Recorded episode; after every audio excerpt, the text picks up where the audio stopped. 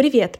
Меня зовут Лина. Я продюсер экспертов и создатель книжного клуба. Перед началом выпуска приглашаю тебя читать вместе. Вступай в книжный клуб, где мы совместно выбираем литературу, читаем, устраиваем созвоны и обсуждения. Можно найти всю подробную информацию в телеграм-канале, там и о датах, и о формате, о новой книге. Буду тебе очень рада. Давай читать вместе. Плюс хотела поделиться о том, что теперь можно задонатить любую сумму. Если вам понравился этот эпизод и хочется поддержать меня в этом деле, чтобы дальше было только качественнее, интереснее и полезнее, то тоже можно найти ссылку в описании.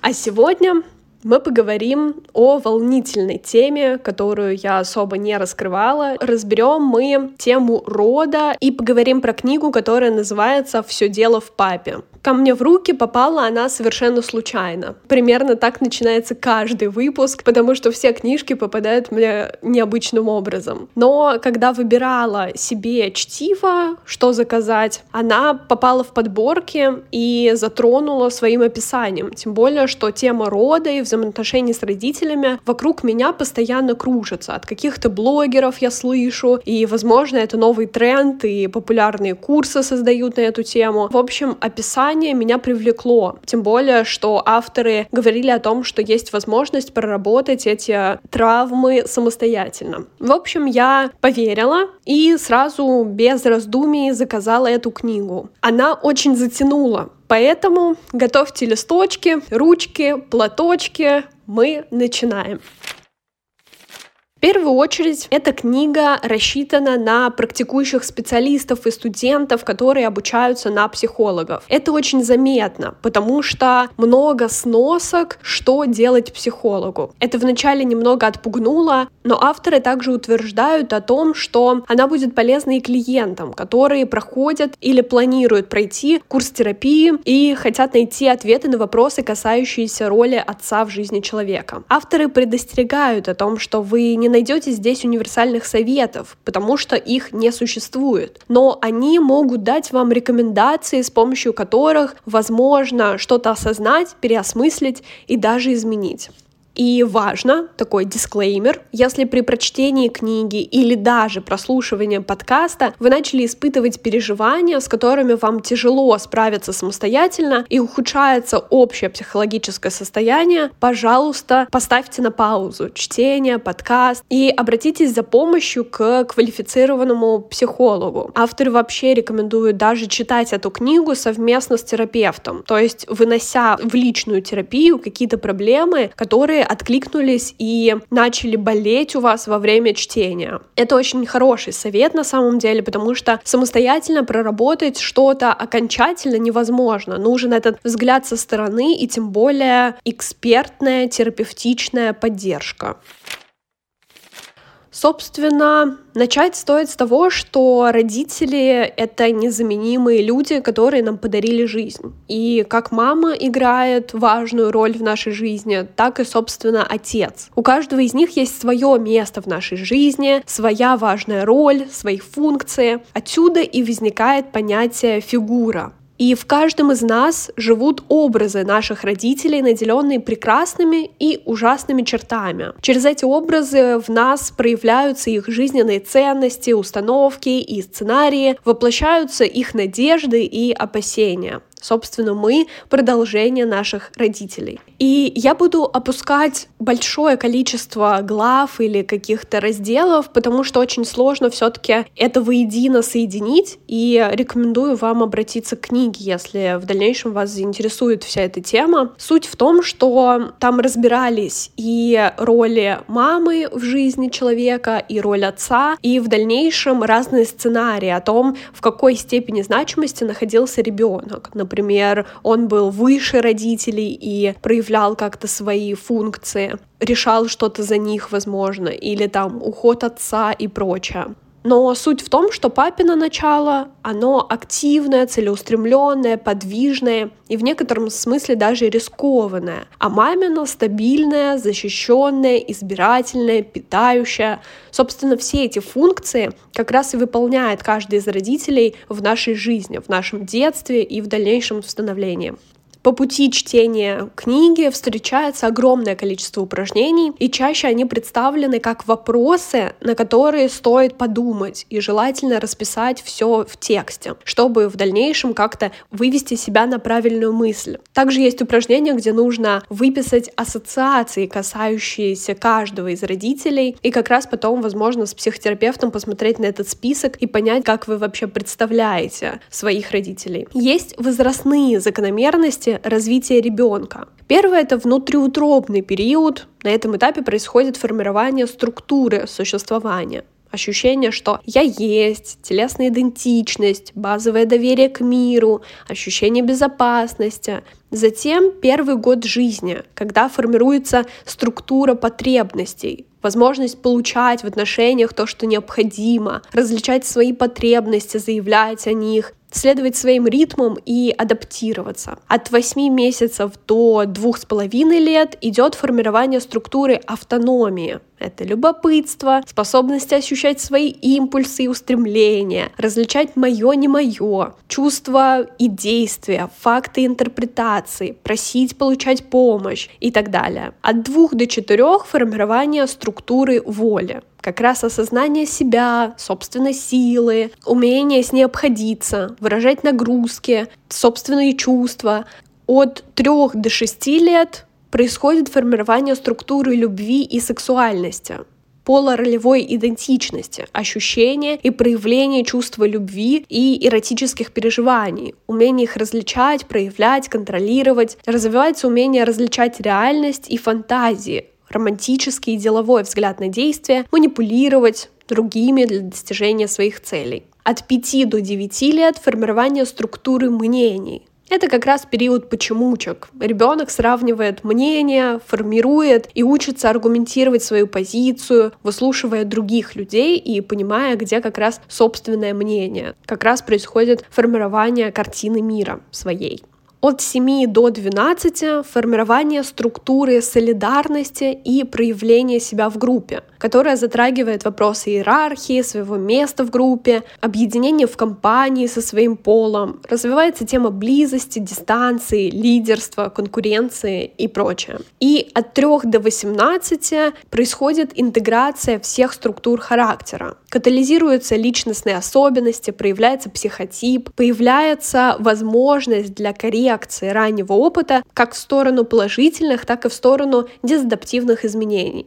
И на каждом из этих этапов, конечно же, важна роль отца, потому что он и способствует практически каждому из этих формирований. Стоит как раз остановиться на этом чуть более подробнее, потому что меня это правда зацепило. Психологические темы, связанные с фигурой отца. Собственно, что нам дает этот человек в жизни. И оказывается, что влияет он на огромное количество сфер. Это уверенность в себе, личные границы, самооценка, сценарий личных отношений, самореализация, отношения с социумом. То есть на каждый из этих факторов очень сильно влияет отец. И мы разберем каждый из них более подробно.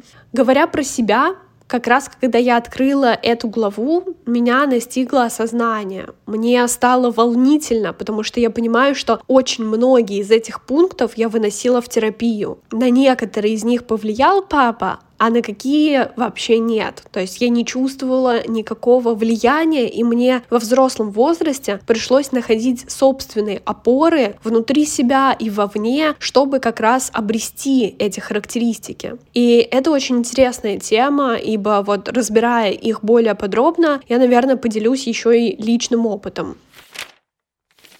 Уверенность в себе — совершенно не свойственная мне раньше характеристика, категория. Я даже не думала о том, что в себя как-то можно верить, всегда находила в других людях что-то важное, значимое, а в себе преуменьшала. Частая причина возникновения проблем с уверенностью кроется либо в потере защиты, то есть вы чувствуете себя небезопасно, некомфортно, неприятно, и плюс может проявляться еще и в отказе человека принимать поддержку отца, то есть вы всячески отказываетесь отказывайтесь от любых его слов, действий, проявлений, подарков, но стоит понять и принять тот факт, что отец есть у всех. Дети — это в буквальном смысле результат любви. И это связь, которая с нами навсегда. Даже если как супруги для наших мам или как воспитатели для своих детей наши отцы были не самыми идеальными.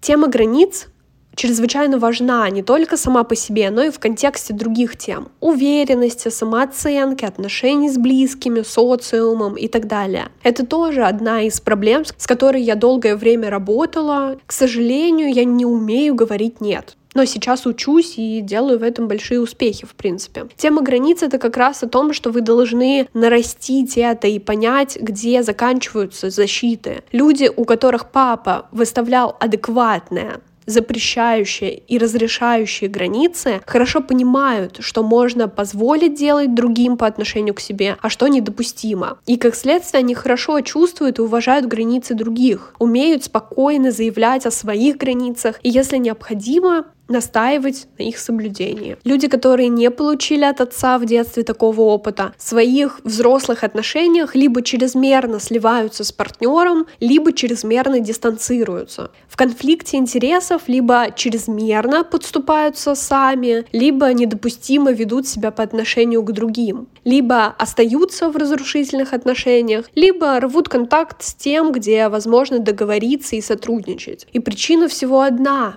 недостаточное ощущение собственных границ. И здесь роль папы важна, он должен ответить ребенку на его импульсы, оставаясь в родительской позиции, но так, чтобы не ранить его чувства. Например, мне подруга рассказывала историю о том, что в детстве она даже спрашивала, ты женишься на мне? И папа ей вовремя объяснил о том, что он любит маму и что у нее появятся свои отношения, где будет ее мужчина. Для меня это прозвучало очень удивительно. Я даже не знала, что так у людей происходит. Я не помню, чтобы у меня такое было. И, в принципе, вот здесь роль папы очень важна. Как раз здесь он и объясняет ребенку о том, что это твоя мама, я ее люблю, мы с ней вместе. И это происходит как для сына, так и для дочери, потому что дочь считает, что папа это ее мужчина, а сын считает, что мама это его женщина. Но на деле совсем не так. И в этом и есть границы, которые показывает папа изначально. Он их выстраивает, и тогда у ребенка откладывается вот это разделение и некая иерархия в семейной системе.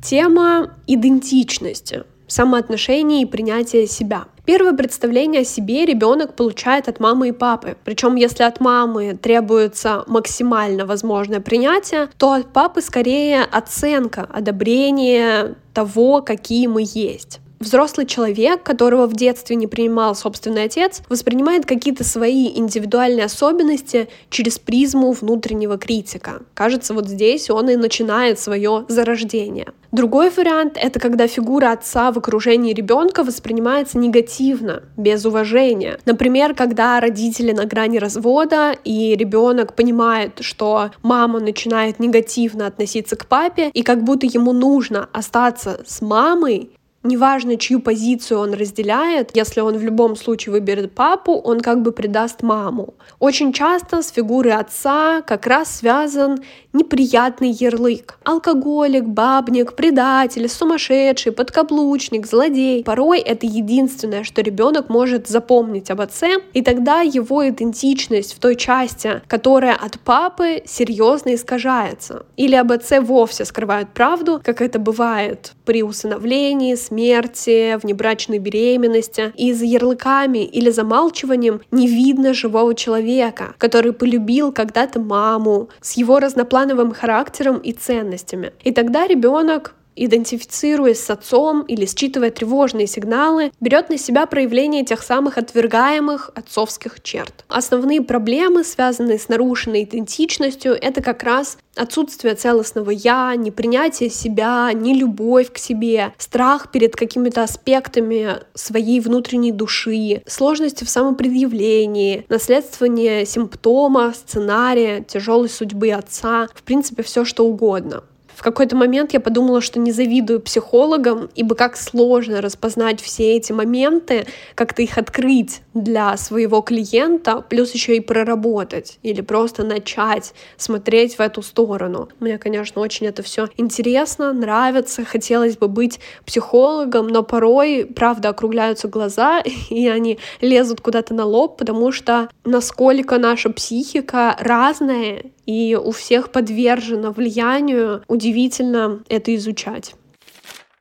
Следующий фактор, на который влияет отец, это отношения в паре. Первый опыт значимых отношений с мужчиной мы получаем в родительской семье и вместе с ним сценарий отношений между родителями как образец отношений между мужчиной и женщиной. Тем не менее, для женщин и мужчин роль папы будет проразная. Для женщин папа оказывает решающее влияние в двух областях. Первое — это половая идентичность, что я женщина, даже любовь к себе как раз закладывается папой. Это принятие или непринятие собственной женственности складывается из того, как мужчина относится к своей дочери и к ее матери, в принципе, как к супруге. Если папа демонстрировал своей дочери разочарование, почему не мальчик, обесценивал ее или, что еще хуже, сделал мишенью для своей агрессии, то вырастая, женщина будет постоянно пытаться наполниться чувством собственной значимости, требуя безоговорочного восхищения у своих партнеров, флиртуя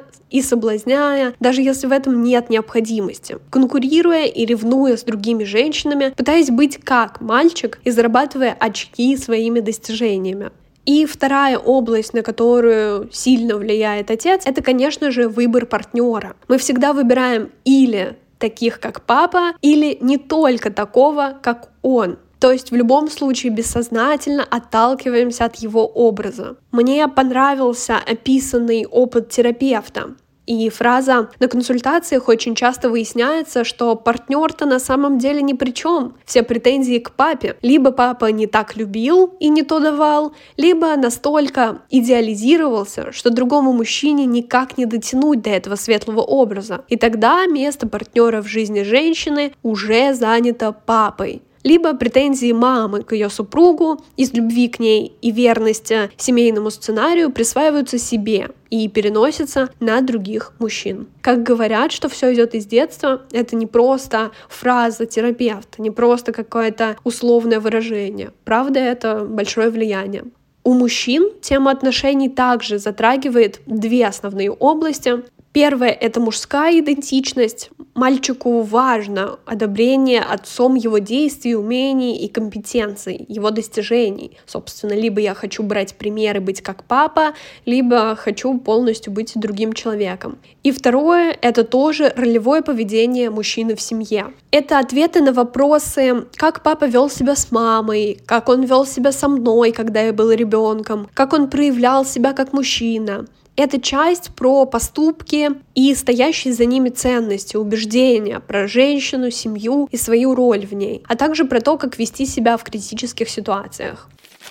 Следующее, что дает папа, это проявление себя в мире и инициация. Вот эта вся возможность рисковать, творить, делать что-то новое, показывать свою самостоятельность. Конечно, это про то, что если не хватало отца, то девочка, например, проецирует на своего партнера функции папы. Но здесь также важно сказать о том, что партнер не может быть для нас всем. Это путь только к зависимому поведению. Папа побуждает ребенка к расширению границ, поощряет риск, эксперименты, помогает получить новый опыт, в то время как мама продолжает любить, заботиться, питаться, оберегать. Не зря же здесь огромное количество примеров и историй о том, как отцы там разрешали детям валяться в луже, пробежать по грязи, попробовать встать на коньки, на лыжи, прокатиться с горки и прочее. А мама у нее часто включается гиперопека. Ей нужно, чтобы с ребенком все было хорошо, ей важно его уберечь, сохранить, любить, показать свою заботу и поддержку. Тема социальной реализации, о том, что папа своим примером как раз показывает свою роль в обществе. то, чего он достиг, добился в своей жизни путем карьеры, построения взаимоотношений с людьми. Здесь меня настигла удивительная мысль, от которой пошли мурашки, даже навернулись слезы в процессе того, как я выписывала мысли после прочтения этих глав. Там не было каких-то вопросов или упражнений, я просто дочитала и поняла, что меня переполняет количество чувств, и нужно их вылить на бумагу, чтобы как-то прожить и понять вообще про что это для меня. Собственно, я поняла, что, оказывается, большую часть жизни я жду одобрения папы. И он как бы своими вопросами про работу, единственное, о чем интересуется папа, это как дела на работе, как твой вот этот проект, вот этот проект. И когда у меня нет каких-то достижений, мне стыдно, как будто меня не за что любить знаете, как будто должна быть какая-то причина, мое очередное достижение, еще одна галочка, чтобы можно было похвастаться всем вокруг, похвалить, сказать, что я действительно достойна этого. Но сейчас поняла, что мой фокус нужно направить на то, что меня можно любить просто так, и я не выносила эту тему на обсуждение с папой, хотя мне, наверное, очень хочется, но подступает такое комок к горлу, потому что даже непонятно, с чего начать. Мне как будто неловко спросить, а ты меня любишь просто так или что? Или мне надо опять добиваться, сворачивать горы, делать что-то значимое для других людей? Просто папа своим примером так показывал. Он как будто никогда не говорил словами, а додумывать я не умею.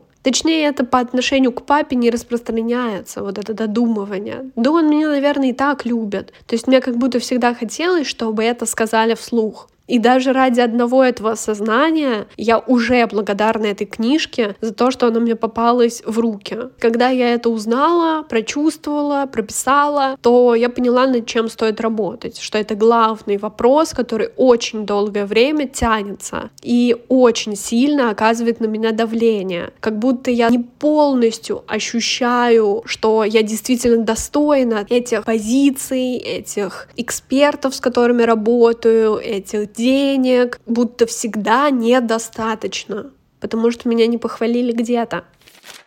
И в целом все вот это поведение, что мамы, что отца, оно проецируется на каждого человека, откладывая что-то в вашей голове. Возможно, убеждения, возможно, какую-то положительную картину идеальных людей. Если у вас классная семья, которой потрясающие взаимоотношения, это как раз вам будет примером, какого партнера нужно искать. Из-за этого рождаются, в принципе, сценарии отношений. Книге были представлены и женские сценарии, и мужские сценарии отношений. Начнем с женских. Имея позитивный опыт в отношениях со своим отцом, женщина рискует, смело идет в отношения с мужчинами, объявляет себя, свои границы. Она ощущает себя достаточно хорошей, ценной в своих глазах и в глазах партнера, выбирая того, с кем возможны долговременные отношения, сотрудничество, близкое доверительное общение. Иногда она хочет побыть маленькой девочкой, иногда способна по-матерински поддерживать мужчину. Но это не является постоянным сценарием. Это скорее отклик на актуальные запросы и потребности друг друга.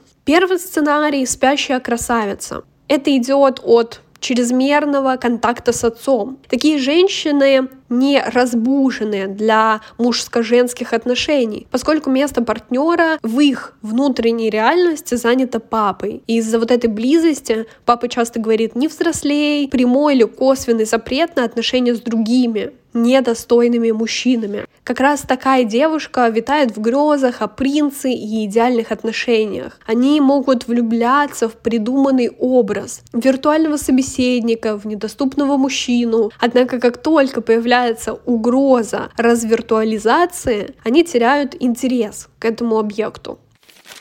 Второй сценарий — принцесса. У нее должно быть все самое лучшее. И здесь как раз про то, что может появляться много партнеров, поклонников, которые будут конкурировать между собой. Ведь эта девушка ищет идеального. Она сравнивает их между собой, постоянно высказывая какие-то претензии, предпочтения. В какой-то момент мужчина либо не выдерживает напряжения и уходит, либо не справляется с растущими требованиями и получает ярлык «недостойный», после чего его сменяет другой поклонник и цикл повторяется. Манера общения зачастую высокомерная, обесценивающая, задевающая достоинство. Вообще, принцессы зря не теряют времени. Они делают карьеру, много времени уделяют себе, своим интересам. Однако в какой-то момент каждый приходит осознание, что время идет, а у нее есть все, кроме того, что положено иметь по-настоящему состоявшееся в ее понимании женщине, партнера и детей. А поскольку в ее картине мира все мужчины недостойные, то возможны три варианта развития событий. Первый — отказаться от мужско-женских отношений и материнства. Второе — родить ребенка для себя.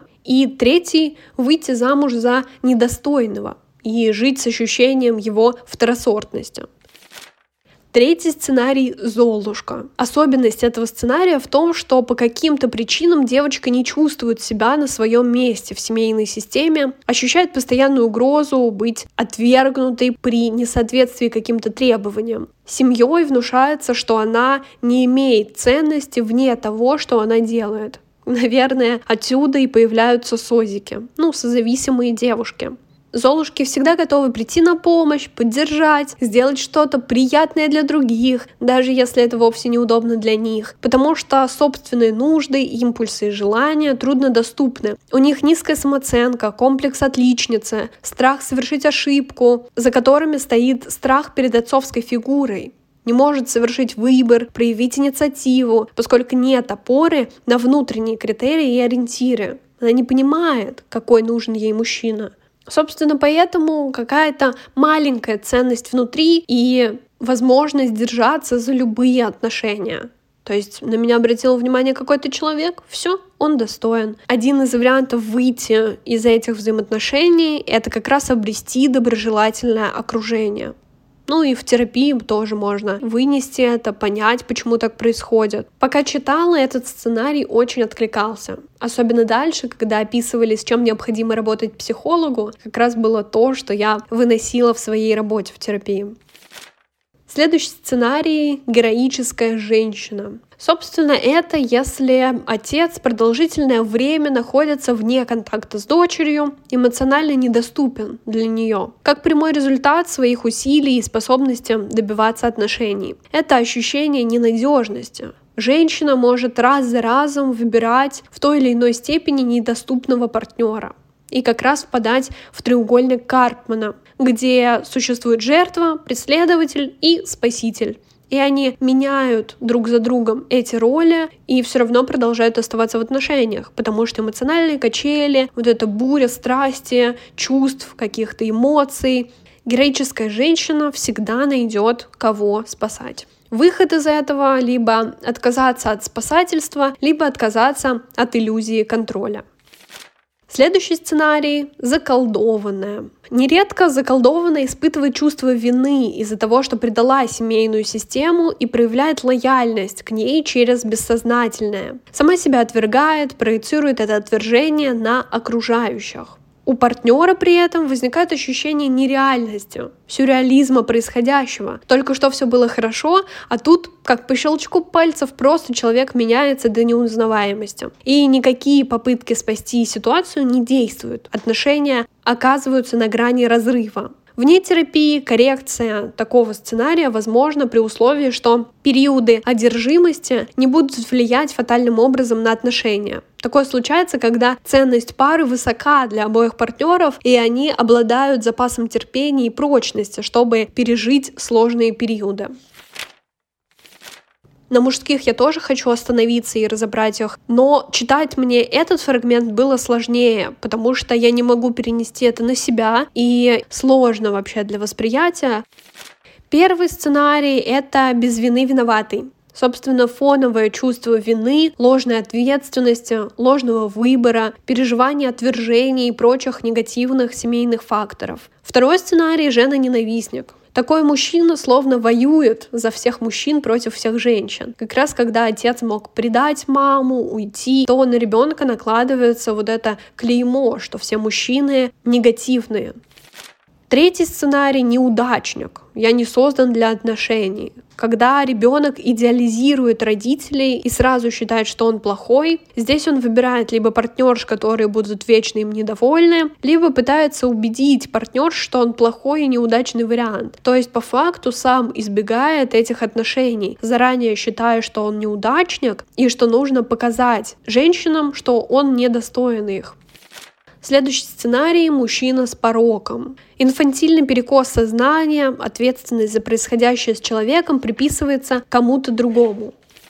Сценарий «Неуловимый мститель». В отношениях с женщиной такой мужчина может проявлять внешнее подчинение, покладистость, вплоть до гипертрофированной позиции снизу. При этом в душе у мужчины копится злость он бессознательно мстит женщине, что выражается в срывах, саботаже, пьянстве и прочих проявлениях пассивной агрессии.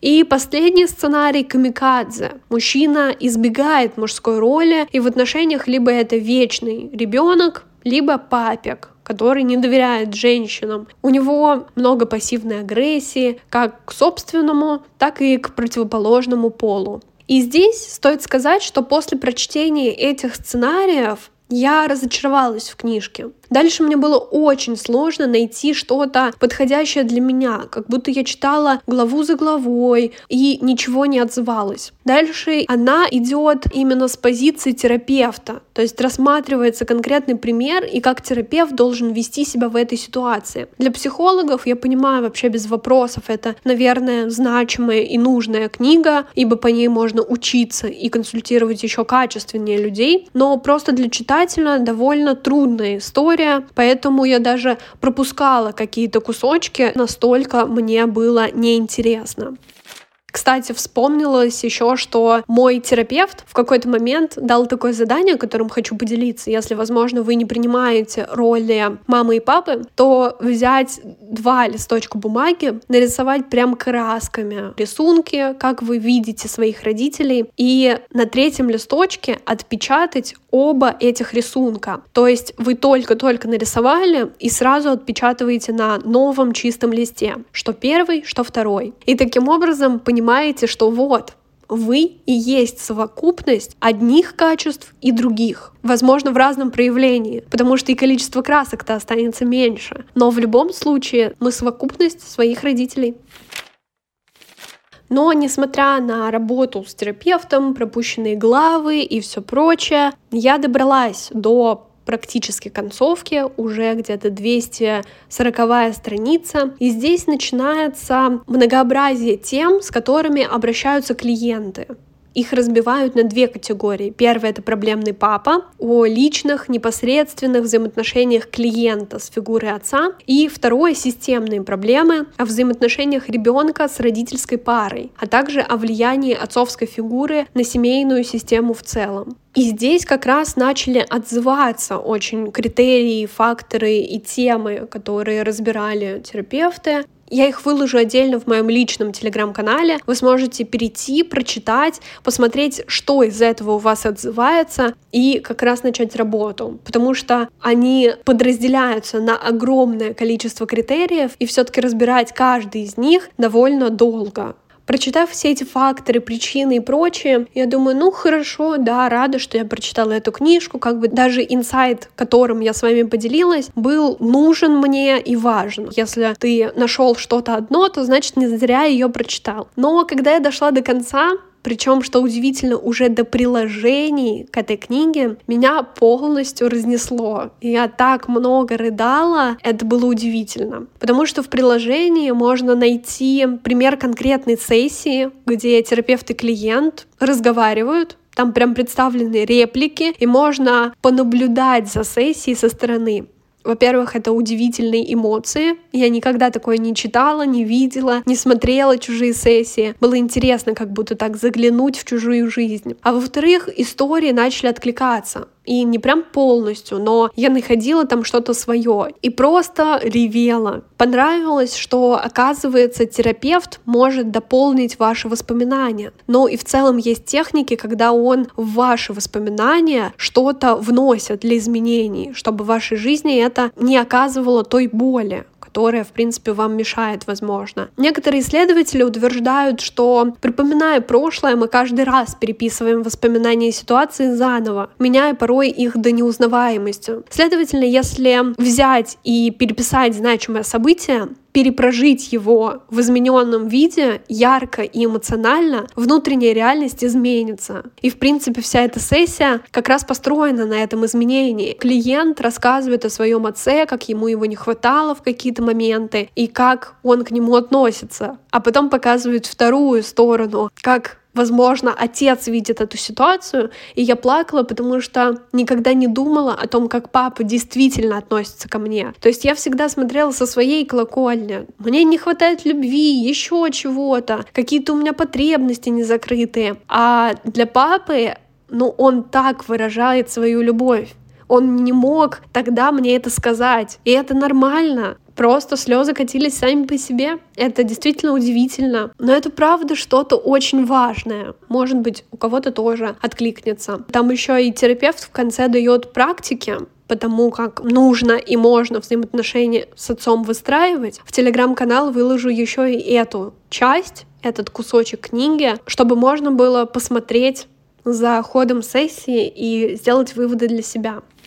Заканчивается книга непридуманными рассказами, письмами клиентов, которые рассказывают совершенно разные истории, показывая своих отцов с разных точек зрения. И это настолько искренне, честно, что просто трогает до глубины души. Здесь я, конечно, тоже расплакалась, потому что в некоторых рассказах увидела себя и свои взаимоотношения с отцом, а где-то просто было написано чудесным образом. Там даже есть письмо от Веры Полосковой, известной поэтессы. Поэтому концовка книги действительно не разочаровала и стоила того. Рада, что она попалась мне в руки. Из выводов могу сказать следующее. В принципе, я рекомендую книгу тем, для кого это действительно больная тема, но если вы не в терапии и рассчитываете только на книгу, это, наверное, не очень хороший вариант, ибо самостоятельно решить какие-то незакрытые вопросы практически невозможно. Я бы работала с этой книгой очень выборочно. Например, даже глядя на сценарии, мне не очень хочется перекладывать их в жизнь. То есть, если, например, теорию привязанности и типы привязанности, мне интересно наблюдать за людьми и понимать, у кого какой, то эти сценарии и мужские, и женские для меня немного личная тема, в которую не всегда стоит лезть при общении с другими людьми, если это не ваш партнер, а, например, просто друзья. Но моменты для изучения, чтобы понять, какой сценарий у тебя, изучение этой темы да, классная книга. Опять же, я бы выкинула какую-то часть глав из нее, в принципе, как и читала. Но отдельная благодарность, конечно, за мои инсайты и за те приложения, которые там существуют, потому что только ради этого я бы уже купила книгу. Огромная благодарность авторам. Ее написали два психолога-консультанта, которые внесли сюда и свой опыт, и знания, и теорию.